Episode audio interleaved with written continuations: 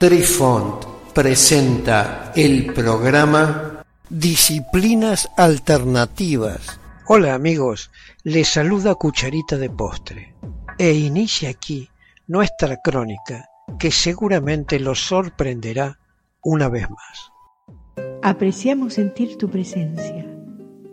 Comunícate con nosotros. Hazlo, Hazlo. vía Twitter en arroba trifón guion bajo media. Hola, soy Besitos de Sol. En el programa de hoy escucharemos la mnemotecnia de los hexagramas. Una vez realizadas algunas consideraciones, expliquemos lo que será la mnemotecnia de los 64 hexagramas de Lichín. ¿Qué es la mnemotecnia? La mnemotecnia o mnemotécnica es un conjunto de técnicas de memorización y rememoración basadas en la información de datos que ya son partes de la memoria o de la práctica cotidiana. Esta técnica aprovecha la capacidad natural que tiene el cerebro para recordar esquemas con técnicas antes descriptas. Si se quiere aprender a memorizar de manera mnemotécnica, habría primero que aprender las reglas con las que deberá jugar el cerebro de los intervinientes. Así como las computadoras solo almacenan información en dígitos binarios, la memoria mnemotécnica solo puede almacenar esquemas asociados de forma escalonada. Toda la información que se introduce en un ordenador antes de ser almacenada, es llevada a código binario. Luego, al ser necesitada, es decodificada nuevamente y se muestra en la pantalla. De manera similar, para memorizar algo con técnicas mnemotécnicas, primero hay que convertir los datos en esquemas, para luego asociarlos o guardarlos en determinadas partes de la memoria de aquellos que utilizarán esas reglas. Luego, cuando se necesita recordar, se recordará la asociación hecha y la imagen que representa el dato buscado. Se decodificará y se habrá recordado lo que se buscaba. Además, con el uso de los datos memorizados, pronto no se necesita recordar los esquemas de los que se valió para memorizar, porque ya serán parte del acervo de conocimientos. Se trata de hacer una lista de palabras o esquemas perfectamente conocida y organizada en la mente, que asociaremos con las palabras que queremos memorizar. Cada palabra que queremos memorizar se asociará con las palabras de nuestro casillero que coincide con esa posición. De esta manera se puede memorizar de forma rápida listados de palabras que además permiten conocer el orden de la lista. Inicio de la mnemotecnia de los hexagramas. Luego de un concienzudo análisis del libro de las mutaciones, creemos haber descubierto la mnemotecnia de la que se valieron los chinos para construir los 64 hexagramas de Lichín. Antes de explicar estas reglas mnemotécnicas, mencionaremos las cuatro pautas generales que han de regir el progreso de las reglas que indicaremos más adelante.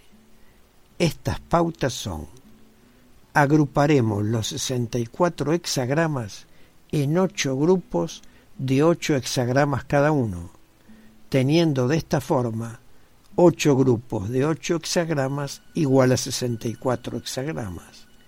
La sigla de los hexagramas será hexa. Los hexagramas se partirán al medio, obteniendo un triagrama superior a cuya sigla llamaremos triasú y un triagrama inferior con la sigla TRIAIN. En cada grupo tendremos ocho casilleros que deberán contener cada uno un triaín y un triazú. Se deberá tener memorizado los roles familiares originales y antagonistas de los ocho triagramas identificados como una familia. Si usted, querido oyente, desea una copia de las reglas mnemotécnicas, solo deberá solicitarla a nuestro correo electrónico y se la enviaremos sin cargo alguno. Pero ofreceremos una síntesis de la mnemotecnia. Hemos sintetizado para que puedan ser narrados las 14 reglas mnemotécnicas de los 64 hexa del siguiente modo. 1. Ocho grupos identificados con los nombres de los triagramas con ocho hexas cada uno. Cada grupo lleva ocho triaín que coinciden con el nombre del grupo. Cada grupo tiene ocho casilleros, donde deben completarse sus triazú. La primera casilla lleva el mismo triazú que el triaín que lo identifica.